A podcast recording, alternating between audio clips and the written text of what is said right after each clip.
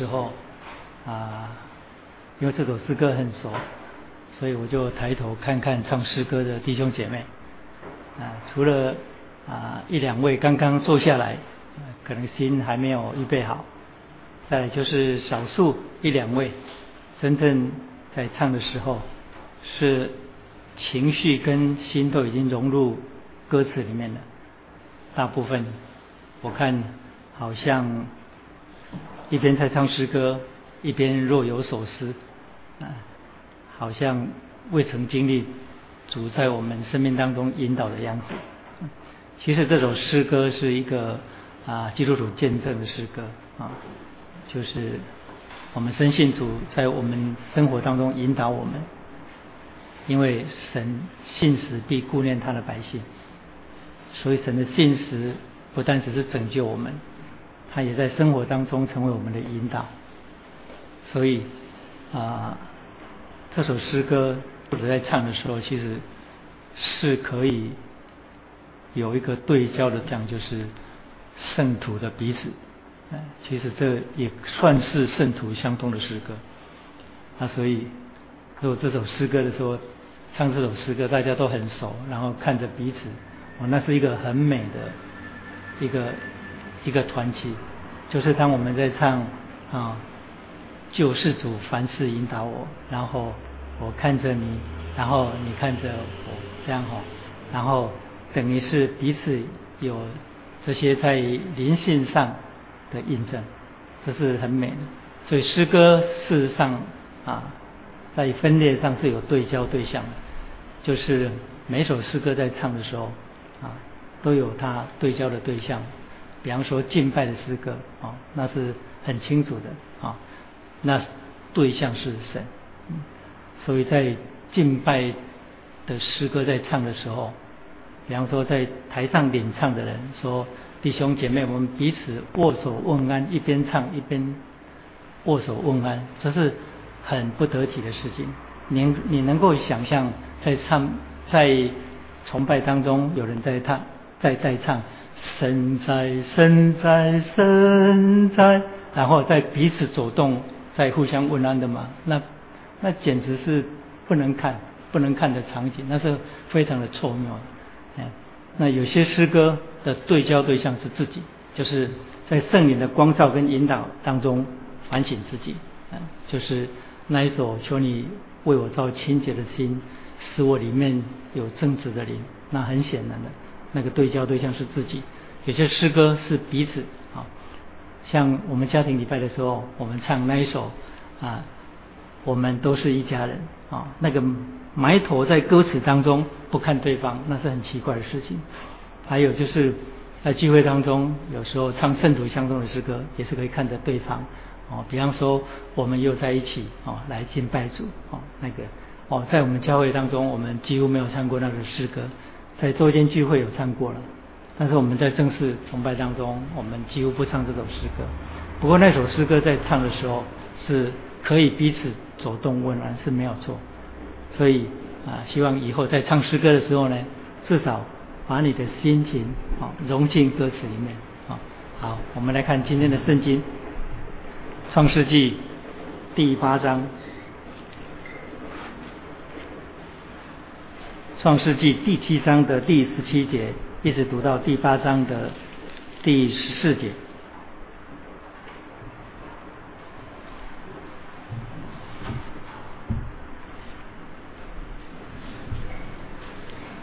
创世纪第七章十七节，一直到第八章的第十四节。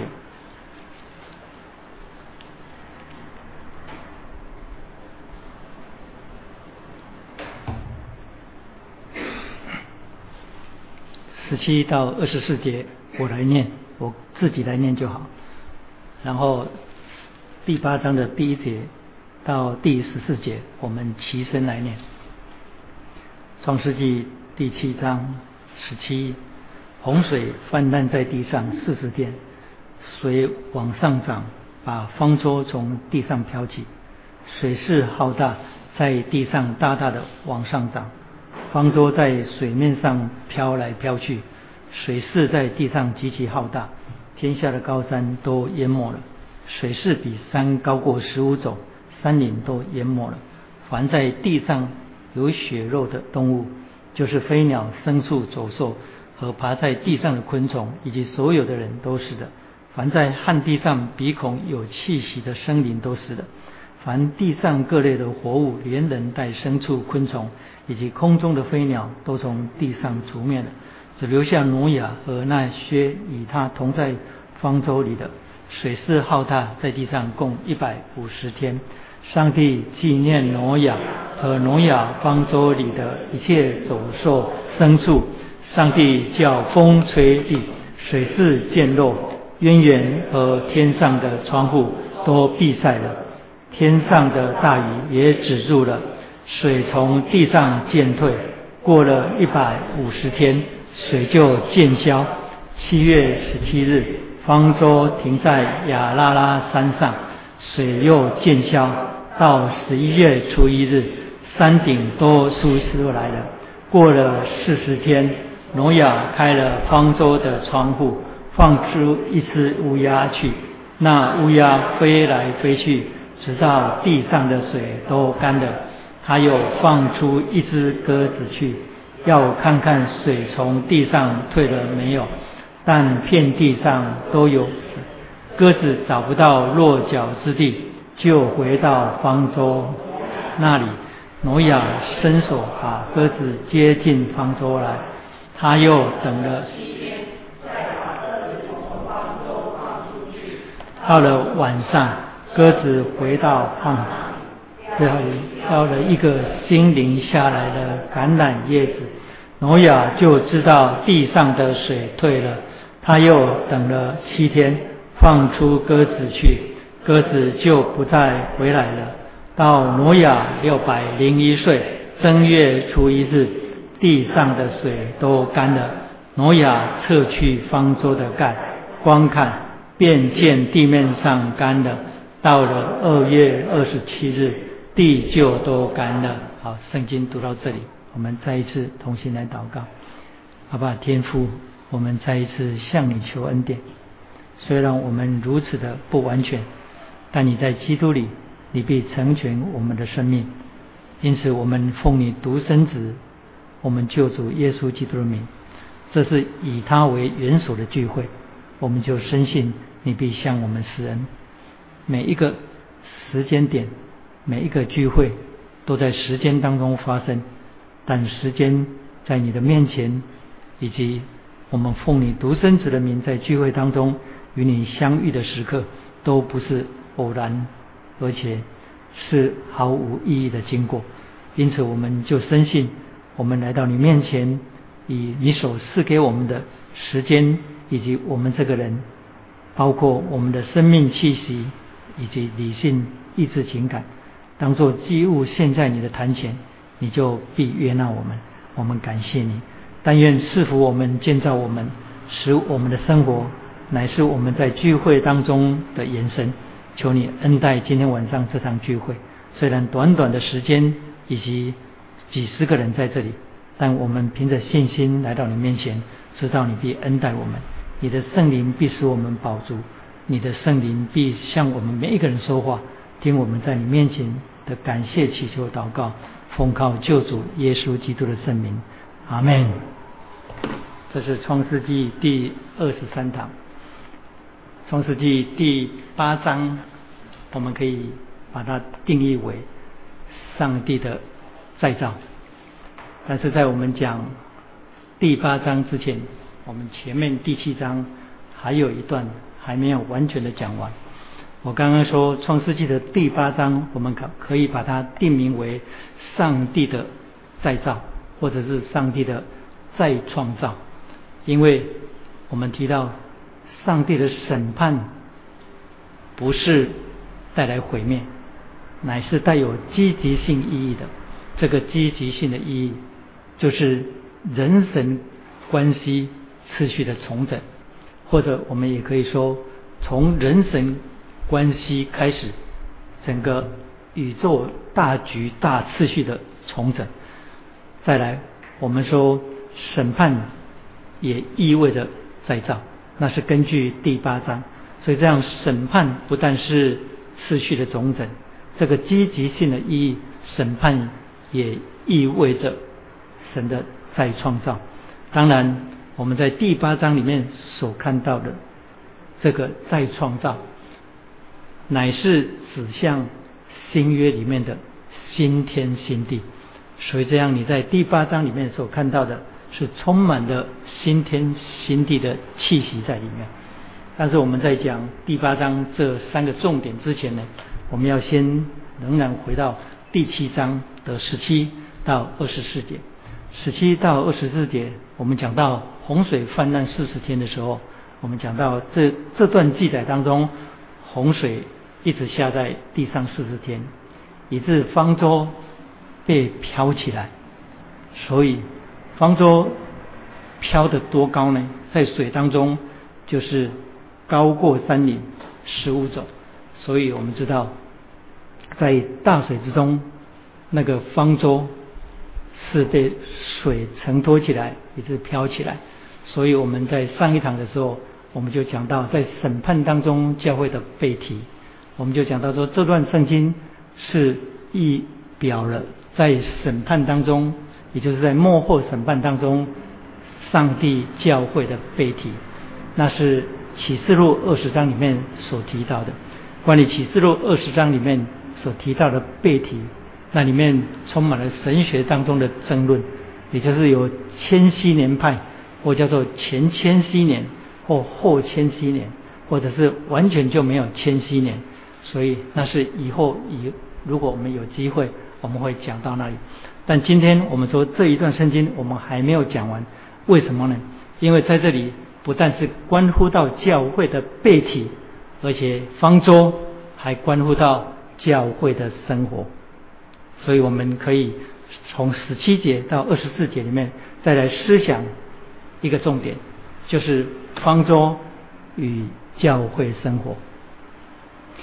我们上一次提到说，这方舟其实只是一个很大型的巨型的一个箱子。因为它根本就不是船，它不是船，所以这样如果不是船的话，那意味着当大水来的时候，这不是人可以去驾驶它的，因为它不是船，所以这样它也没有发动机，也没有船浆，当时当然没有发动机，也没有船浆，没有人摇橹啊，还有也没有舵，舵是管。船的方向，江是管船的动力，所以意思就是说，挪亚并非这只方舟里面的船长，因为那个根本就不是船，所以整个方舟里面全部住在方舟里面的，完全是在一个被动的状态当中被承载的。我提到，完全是在一个被动的状态当中被承载着。你就可以联想到我们在基督里的生活。我们在基督里，既然已经失去了这世上的自由，那我们的真自由到底是什么？因为如果说方舟就是预表的基督，那么在方桌里的人其实就是教会，也就是准教会的一群人。那我们今天在教会里的人，我们在基督里，对不对？因为在教会里就是在基督里。当然，有些人在教会里，但他并没有在基督里。但一般来讲，我们说在基督里就是等于在教会里。我们在教会里面的这些人，我们经常听到在讲道当中说，我们生命的主权并不是属于我们自己。我们讲说，我们生命的主权并不属于我们自己，这不是在理性当中去宣告一些我们的认知，而是我们从实际侍奉上帝的生活当中，我们活出那个样子出来。所以，我们能够侍奉，是神给我们的恩典，而且我们能够侍奉，在表明一件事情，就是我们的生命主权根本不属于我们自己。你说是因为？我们蒙拯救的缘故吗？不是因为我们蒙拯救之后，我们才知道，我们还没有蒙拯救之前，其实所有活在这地上的人，没有一个人的生命主权是该属于他的。这听起来你会觉得很奇怪。其实我如果一讲清楚，你会恍然大悟。我说，活在地上的每一个人，没有人可以在上帝面前主张说，生命的主权是在我们自己。为什么？因为我们在上一堂讲到方舟里面，神拣选除了挪亚一家人之外，还有所有的那些啊动物。我们提到生命的主对生命有绝对的主权。我讲的是绝对的主权，不是相对性的主权。所以，这种绝对性的主权，你只要思想从创造者跟被造者这个角度上去想，你就恍然大悟了。当我们在教会当中侍奉，我们觉得我们花时间在教会里面，我们好像抱着奉献的心情说：“主啊，因为你命定我们。”在金钱上要奉献十分之一嘛，然后我们在时间当中是不是也奉献十分之一呢？啊，圣经里面提到基督徒侍奉啊，被神分别出来侍奉，我们没有一个人有清楚的观念。其实我以前曾经根据罗马书第十一章的三十六节讲到关于奉献，我记得是在感恩节，可是我觉得这个信息还要再重新提出来讲。因为那节圣经提到，一个基督徒不管是奉献金钱还是奉献自己作为活祭啊，因为接下来十二章的第一节保罗是说，所以弟兄们，我以上帝的慈悲劝你们，将身体献上当做活祭，对不对？那么十二章的第一节前面是十一章的最后一节是三十六节，十二章的第一节开始是用所以，而在文法上。语义上有所以，就一定有因为嘛？哎，所以保罗说：“所以弟兄姐弟兄们，我以神的慈悲劝你们，将身体献上，当做活祭。”是因为前面他写，因为他先讲，因为万有都是本于他，倚靠他，归于他，愿荣耀归给他。所以我提到说，奉献的最高的原则是什么？就是啊，反正。就一切全部都是属上帝。好，可是我们活在这地上的人，上帝体恤我们的软弱。我是说，上帝的儿女，我们总是认为说，一个好的基督徒就是他奉献金钱、奉献时间、奉献什么来来侍奉上帝，奉献他的才能。我们提到的是奉献、奉献、奉献。嗯，所以如果再讲的多一点，就变成上帝需要开年底开感谢状给我们。嗯。因为我们奉献，可是我刚刚提到说，我们如果从创造者跟被造的这个角度上来看，你就发现说，我们不管奉献物质或时间，全部通通不是我们的。我们最好早一点在这一点这件事情上先认清楚，嗯，因为你知道创世纪的第一章第一节开始，虽然到第六天才造人，但第一天。造时间跟空间，对不对？时间跟空间是在第一天当中产生的，时间跟空间后来就成了承载着一切被造物的容具，是成了一个 container。所以时间是空间是一个 container，然后 contain 在里面的所有的受造物啊，也就是在我还没有被造之前。我还没有深入母腹之前，时间跟空间就已经被造了。我生下来，没有人征求我的意见，也没有人征求我的同意，我就生下来。我生下来在哪里？我生下来在家里，可是我是生下在时间跟空间里面，对不对？但是我不是从我生下来，或者是我当了基督徒之后呢，我才我才我才知道说。原来我成为基督徒之后，我一切所有的都是从上帝来的，所以我生命的主权不属于我自己。远在我生下来之前，时间跟空间就属于上帝，因为是他造的。所以你想到这件事情的时候呢，你会发现一个很很严重的问题在哪里？就是就是当我们主张我的时间，我的时间，其实我最近正在思考，正在思考主日讲台或者是在退休会要讲一堂，讲一堂什么？讲一堂关于在旧约里面，上帝对于土地所显出来那个主权。土地是最基本的人活着的，活着的一个一一个安身立命的地方。但我们在就业里面看不到，就是土地的主权是属于人的，完全没有。好，以后我们再讲。也就是我的我的我的时间，我的什么我的什么这句话，其实是非常非常的冒犯上帝的。我们还没有信主之前，那也就算了。我们信主之后呢？啊，我们。必须了解这个我的这个所有格的真正意义在圣经里面是什么，所以我就在想说，要不要在今年的退休会讲关于我的这个所有格的问题，在圣经里面的意义没有我们想的那么简单，我们嘴巴里面每天在讲这些话，所以我的时间、我的金钱、我的什么啊，我来侍奉这样啊。这是非常冒犯上帝的事情啊！因为这一切都并非是我的。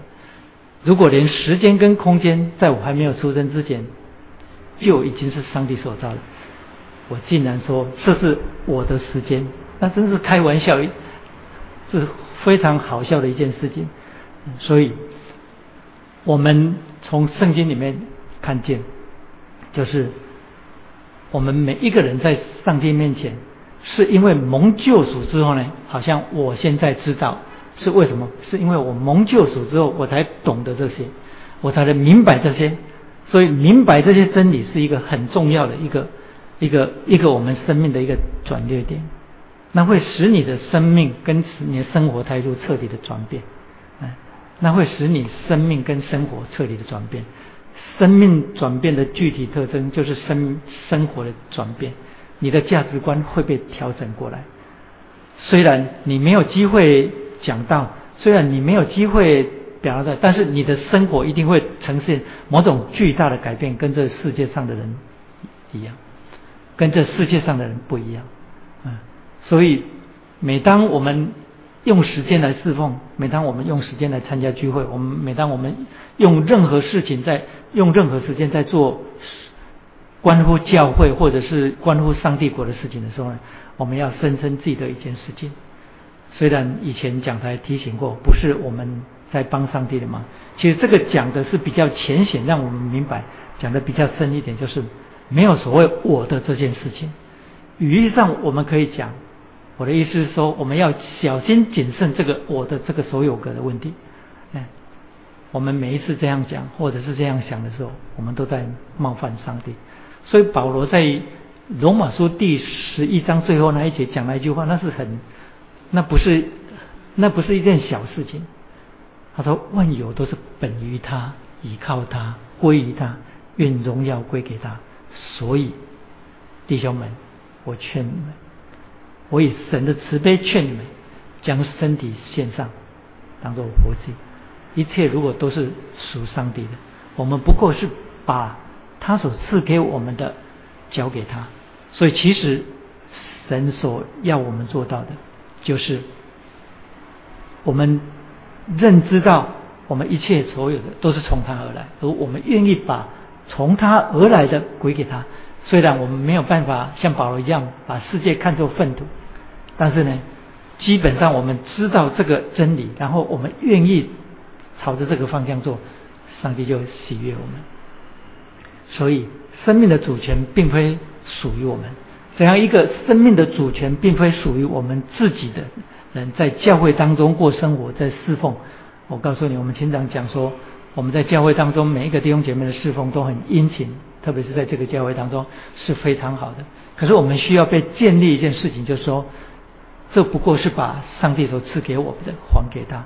所以我刚刚讲到是一个很重要的一个一个一个在神学上的一个重要很很重要的一个真理，就是关于我的所有格的问题啊，这是在圣经里面到底在告诉我们什么？所以这样我们知道说生命的主权不属于我们自己，所以我们在教会当中侍奉，我们的态度啊，要改变。这些除了圣灵帮助我们，使我们清楚明白，我从知道开始，乃是我知道的开始。我蒙救赎是知道这个真理的开始，并非我蒙救赎之后呢，我的生命主权才是属于上帝。我再说，并非我成为基督徒之后，我生命的主权才属于上帝。那是我是蒙拯救之后我才知道，但可惜就是有很多人蒙拯救之后他还不知道啊，或者是说他知道，但他行不出来。行不出来，情有可原。为什么？因为老实讲，你跟我，我们不过是程度上的不同而已。哎，我们不过是程度上的不同而已。但是，终究我们面对上帝这位创造主，当我们自己觉得软弱，或者是我们做不到的时候，我们向他承认我们的软弱，并且知道说，在理性上我知道。阿爸父上帝，我知道这一切都属于你。所以，一个活出生命的主权不在自己的人，不是只有在教会当中，也在他的生活当中，也在他的生活当中，他显明出他生命的主权并非属于他自己。这样，他过一个基督徒生活，过一个基督徒生活，他看这个世界。他好像觉得他是一个不能为自己定方向的人，这是常常基督徒会陷入迷惑的地方。我们如果从方舟跟教会的生活这个角度上来看，我刚刚提到了，就是那个方舟的主权不是在于挪亚，挪亚不是方舟的船长，因为那个那个条船那一条其实不是船，那个。住在里面的一群人，挪亚全家人，包括那动物，全部是被动的承载者。他们没有能力使那一只船往前动，或者是往后退，或往左往右，因为圣经里面说，他们就在水中飘来飘去。那你说，那基督徒可怜了，这就是我们不自由的地方。我们自从信了耶稣之后呢，我们不能像世上的人一样，世上的人好像比我们更自由。他们要去哪里就去哪里，要可以随意自己定制。我们如果要定一个什么志向的时候，我们还会恐惧战惊的时候，我要问上帝，这样会不会得罪他？所以呢，我们看起来好像是不自由的人，我们好像是在这世界的大海当中浮沉，飘来飘去，没有错。掌舵者那一条船虽然没有舵，但是我告诉你，那一条船不是没有方向，那一条船不是没有方向。你不要以为说上帝说挪亚，你们盯着那个箱子，照我的吩咐，说你们躲进去就好了，会活着不会死，所以上帝就不管他们了啊，是不是这样？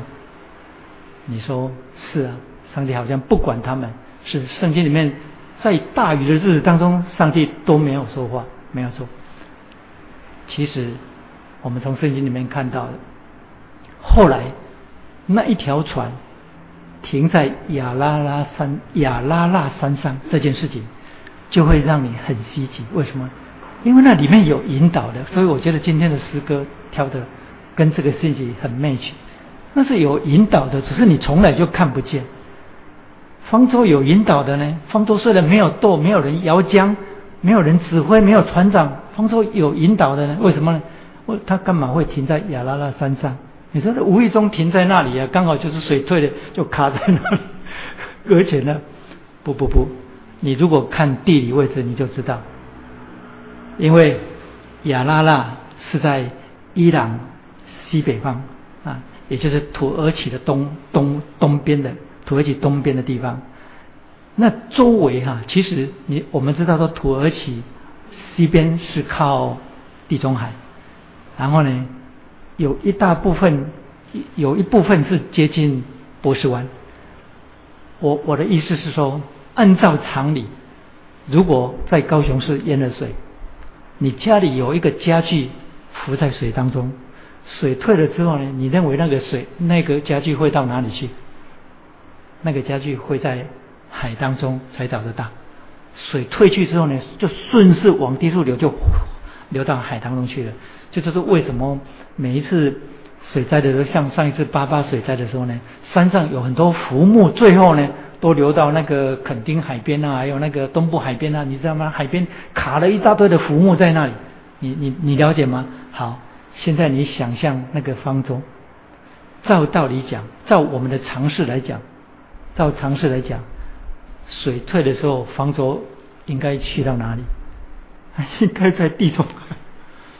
它应该在地中海，要不然就应该在波斯湾呢。它应该在海洋的地方，因为在地球上四分之三是海洋，而水又涨得那么高，然后退的时候呢，那个方舟应该是随着水流往下一直一一直下去的，所以应该会在哪里？应该会在地中海，要不然就是在波斯湾。如果是在地中海，哇，糟了！那就糟了。那挪亚一家人怎么办？怎么出来？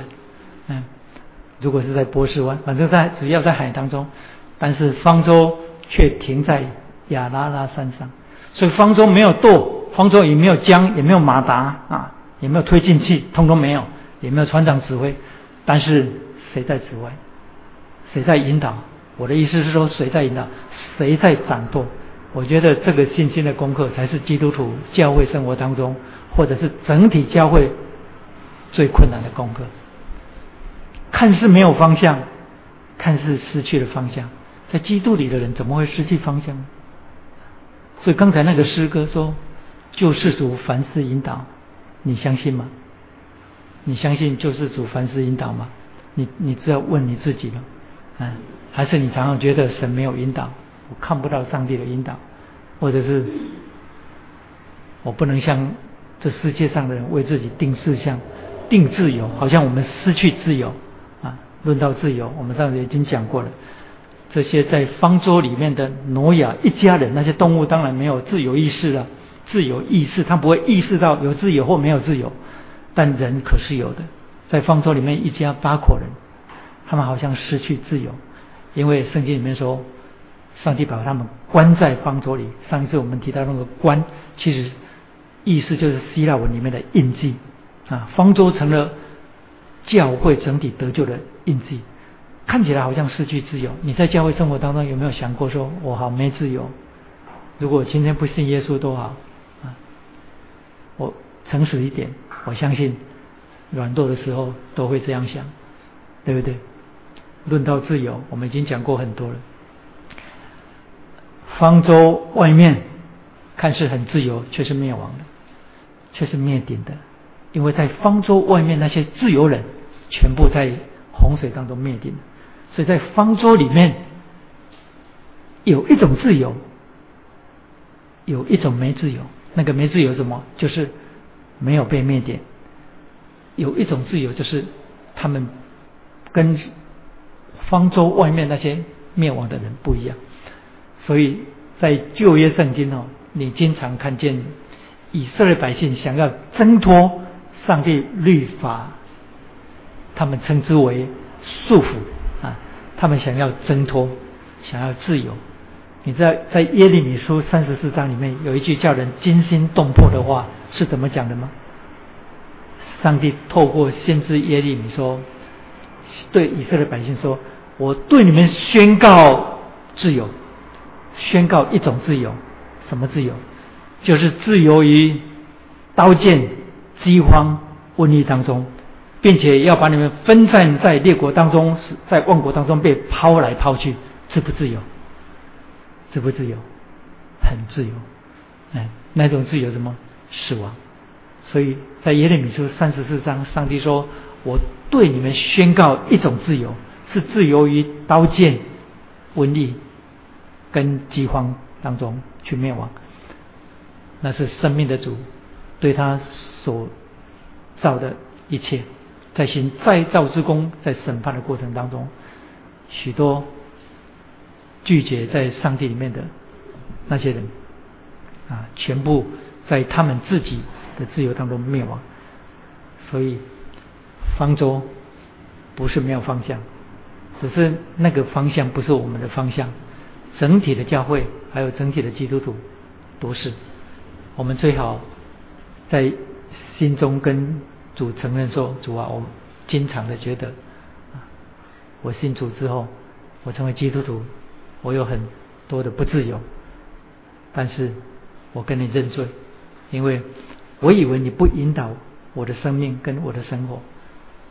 很多人总是要过了一段很长的时间，回过头来才会说感谢主、赞美主，主引导我。”这种感谢当然很好，但是呢，有信心的，像挪亚一家人，也许是你，应该在看不见出路的时候，跟神感谢说：“主，我感谢你，因为我知道你正在引导我。”不要试过了之后才跟上帝，上帝脸上经常三条线。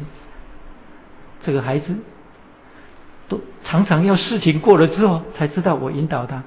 我不相信神没有能力引导基督徒。如果他是人类历史的主宰，所以看教会历史或观察人类历史，同样可以建立你的灵性。我的意思不是说啊你不看圣经，不是整个整个人类的历史或整个受造界都是一本书。为什么？因为上帝也在这当中说话，说话的上帝透过受造的自然界说话。然后在人类的历史当中说话，还有借着圣经说话。啊，我应该照着次序讲。上帝是说话的上帝，透过他所造的自然界说话，还有透过人类的历史说话，还有第三，在人的良心当中说话。这三个范围，这三部分称之为普遍启示。再来。透过圣经向人说话，还有透过道成肉身的耶稣基督向我们说话，这叫特殊启示。所以在基督里的人，圣灵引导我们，他不可能。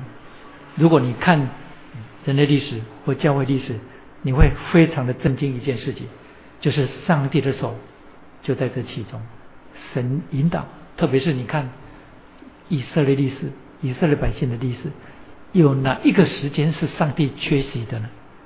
没有，所以注意圣经里面那个约啊，我曾经讲过那个约，只提到说约是神辅救自己，但是呢，约在神学上有一个很重要的意义，就是上帝借着盟约临在，临在在什么地方？临在在历史的时空当中，在一群人当中，这一群人在旧约叫做以色列百姓，在新约。就是你跟我，我再重讲一遍。上帝借着约，接下来后面也许过一堂或两堂，下一堂或下下一堂，我们就讲到出了方舟之后，神与挪亚立约。所以约是神福救自己，这是以前我们讲过的。但我现在要补充一点：约，神借着盟约与人立约，显明他的灵在，上帝的灵在。上帝临在这件事情，你现在听起来觉得没有什么，没有什么，也没有灵智灵临在可能比较好一点。我告诉你，上帝的灵在那不得了的一件事情，是创造主临到这时空当中、历史当中，在旧约他临在在以色列百姓当中，在新约他临在在我们这些属基督的百姓当中，也就是在他的教会当中。所以这个引导人类历史，然后创造时空。成为人类历史当中人类历史舞台的上帝，他没有能力引导我这几十年的生命吗？他没有能力引导吗？这是我经常思想的一件事情。我的生命历程，自从我信主到现在啊，我也是像我刚才所讲的那一种，回过头来才看见神引导的那个脚步。一步一步神的引导，但是我常常跟主祷告说：“主不要让我像以前一样，我看得见你的引导，都已经是已经事过境迁了，我才回过头来。主啊，我感谢你，因为你引导我。我希望我是已经成长到，我就在我的现状当中，我不管是在顺境逆境，或者是在任何情况当中。”挫折、软弱或健康或不健康，在任何情况当中，我都相信主你在引导我。所以这种生命跟这种生活所呈现出来的，就是在显明一件事情，显明什么事情？我生命的主权不属于我自己。这可能没有办法，你借着侍奉表明出来。但是我告诉你，我告诉你，有比更重要的，让人看见你这种生命的名字。有一个领域是你从来没有想过，就是灵界，就是灵界。所以以弗所书里面提到，教会乃是神在现在向灵界展示他的伟大奇妙的智慧。教会的存在就在这个时间点当中，就在你读以弗所书这个时间点当中，就是在。向灵界展示神伟大奇妙的作为，所以我相信教会生活就像方舟一样啊！所以我刚刚讲的第一个重点就是方舟跟教会的生活不是没有自由，我们所没有的自由是没有被灭亡的那个自由，所以方舟与教会生活。再来第二。方舟里面住的是一家人，没有错。但是这一家人又是蒙恩得救的一家人，所以在血缘上是挪亚的一家人。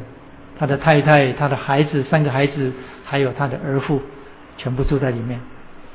但是呢，我说方舟里面的一家人提醒我们，教会里面。虽然不是像挪亚一样一家人是血缘上的一家人，但是我们在属灵当中是真正的一家人。其实挪亚一家人不是只有在血缘上是一家人，他们在属灵上也是一家人。所以教会是一群在属灵当中的家人。这是我们生活在这里，神许可让教会，神设立在教会地上。一个是让我们安身立命属灵的家，彼此在这个地方劝勉长进，一起侍奉上帝。你不觉得这很这很美吗？你不觉得这很美吗？虽然有时候也会让你很多伤脑筋的事情啊，但你不觉得这很美吗？每个礼拜都能够看到属属灵的家人，嗯。虽然有些人看到我可能不是那么愉快，我不是坐坐在这里的。如果是这样，你就不会来的。但是我们是一家人，嗯不管好或不好，我们一定要看对方是在属灵当中的一家人。所以我常常劝弟兄姐妹，我我常常跟于姐讲说，我怎么看待童工？我怎么看待童工？我会说这个童工他的长处是什么？这个童工他的长处是什么？我看人的长处，我不看人的短处，因为我自己短处就一大堆，嗯，所以呢，看人的长处，在教会当中，你一定要看人的长处，不要去看他的短处。所以这样，在教会当中的生活，照道理讲，应该是非常美的生活。所以，神设立教会，并非使我们在里面受受折磨，虽然。难处当中是促成基督徒成圣的必要的条件之一，但是呢，那基本上是我们被琢磨的过程会产生的，哎，那个是在过程当中一定会发生的，但是终究我们被神成圣是靠着真理啊。虽然我经常讲说夫妻或者是在教会当中弟兄姐妹的不完全。是我们成圣的功课，但是你可不要以为说那是神摆下来在我们在教会当中设立教会的旨意。上帝用什么使我们成圣？上帝用真理使我们成圣。上帝用圣灵洁净我们，然后又借着圣灵所启示的真理使我们成圣。但是呢，教会生活当中，因我这个老我还残存在里面，还有。你也还残存着还没有被成全的那个老我，所以这样我们在两个不完全的人当中，因为认识真理的缘故，以致呢，我们在教会生活当中学习成圣的功课。哎，成圣不等于是咬牙切齿的忍耐，那是完全不同的事情。所以那是上帝设立教会。还有接下来第三点，方舟里面，在如果方舟跟教会生活。方舟预表的教会生活，那么教会生活当中很重要、很重要的一点是什么？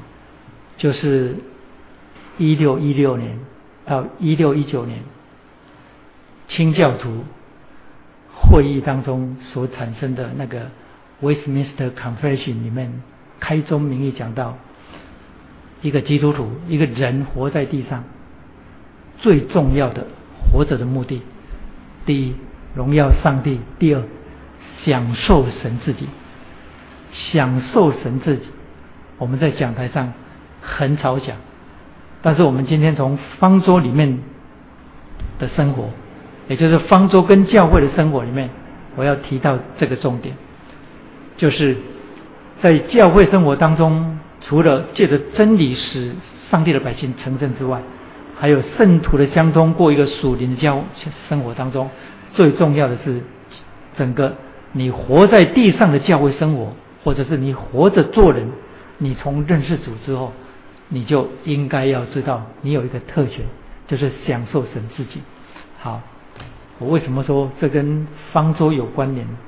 想想在方舟里面的生活，每一个基督徒在刚得救的时候都知道。他怀着很大的感谢神的心，所以我们试想，在方舟里面的挪亚一家七七口，挪亚一家七口，当开始地里的泉源打开的时候，也就是地壳变动，然后水涌上来，然后下大雨的时候呢，然后看见整个水淹淹没了他们眼睛所看到的那个整个世界，然后看到很多。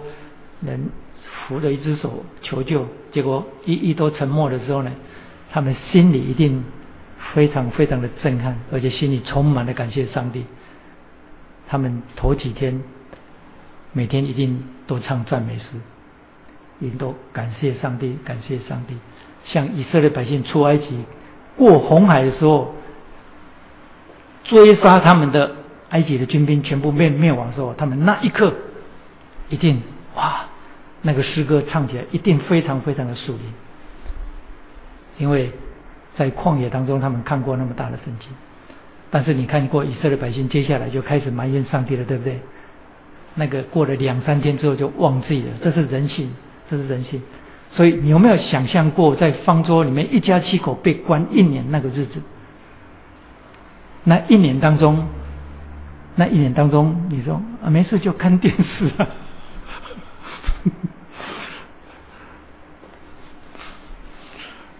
你你有没有想过说那一年他们做什么？挪亚每天说来，我们唱诗赞美上帝。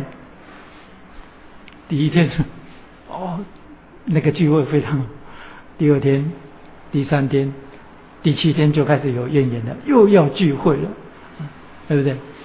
那整个洪水都已经淹没了，然后在方舟里面载浮载沉，世界被淹死人全部都看不到的，眼睛看到的就是方舟的四面墙壁里面，这就好像教会生活，你看到就四面墙壁，然后呢就看到不断的聚会聚会聚会啊，我们在我们在长老会里面公公主会主个主任，哇，我不会不会形容，每天聚会，我相信。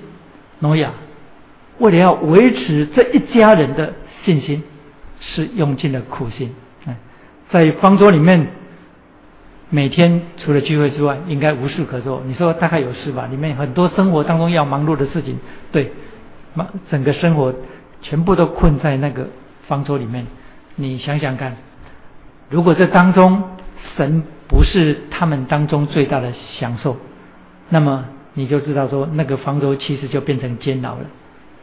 方舟是监牢，或者是天堂，是拯救还是带来折磨，完全是在乎神是不是他们在方舟生活里面的享受？我相信是的。我刚才是在模拟我们这些人的人性。也许挪亚不一样，挪亚当然不一样，他跟神同行，他一家七口，他还有太太，哦，还有他家里人。我相信那一家总共加起来八口人，是真正以神为享受的。在方舟里面，他们不是失去自由，他们不是漫无目标，他们在过真正在上帝拯救当中的生活，所以他们享受神自己。这样我们看见了什么？看见方舟如果跟教会的生活有关，那么在教会生活当中最重要的是什么？享受神自己。享受神自己，就好像刚刚我所说的那个生命的主权不在我们自己一样，或者是我们要在当下就感谢神在我们生命当中的引导那种信心一样。看来我们今天讲了三个超级做不到的功课，是不是啊？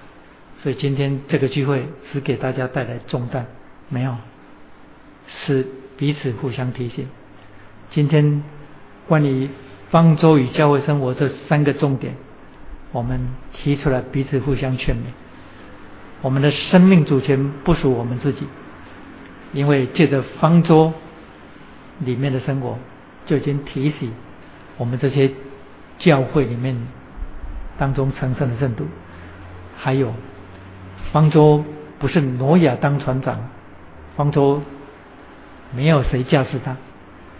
方舟也没有舵，也没有桨，它没有动力，甚至他也看不见方向，他是被飘来飘去的。但是他却是停在亚拉拉山上，证明神有引导。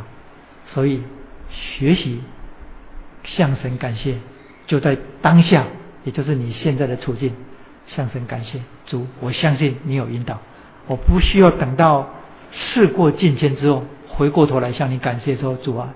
原来你是这样引导我的，所以当下就知道神有引导。然后第三，在方舟里面是只有神成为挪亚一家人的享受。照样，教会生活当中要不断的被提醒，神是我们活着的享受。我告诉你啊，我仍然承认，我跟你只是程度上的差别。但我们需要被提醒，就是神是我们的享受。如果神不是我们的享受，那么这世界上所有的东西都给你，也是一场灾祸。我没有骗你，嗯，所以最终我们会发现，假设我们在这地上当中没有办法去经历这些功课，其实你再上再多的关于像礼拜六那种圣经辅导课程也是没用的。也是没用的。嗯，我觉得那一堂圣经辅导课程，接下来还有啊。其实对其他教会的弟兄姐妹的帮助比较大。我觉得我们办那个对其他教会的弟兄姐妹，其实你你们你们知道，那整个里面所有的重点都是不断在我们讲台的讲道当中不断的出现，不断的出现的，哎。所以，我的意思是说，如果我们学不会神是我们的享受，我们生命当中应当享受它，那我们活在地上，做一个基督徒，我们会比外面的人更苦。为什么？因为外面的人有虚假的盼望在那里，他们活着有虚假的盼望，而我们的虚假的盼望已经全部被打破了，那我们却没有真实的盼望，那你不觉得你活得可怜吗？所以，求主帮助我们。嗯，方舟与教会生活，我觉得下面那个重点，我们下个礼拜再讲就好了。下个礼拜我们讲八章的一到二十二节，讲到上帝在洪水之后对整个世界的寻找。好，有没有问题？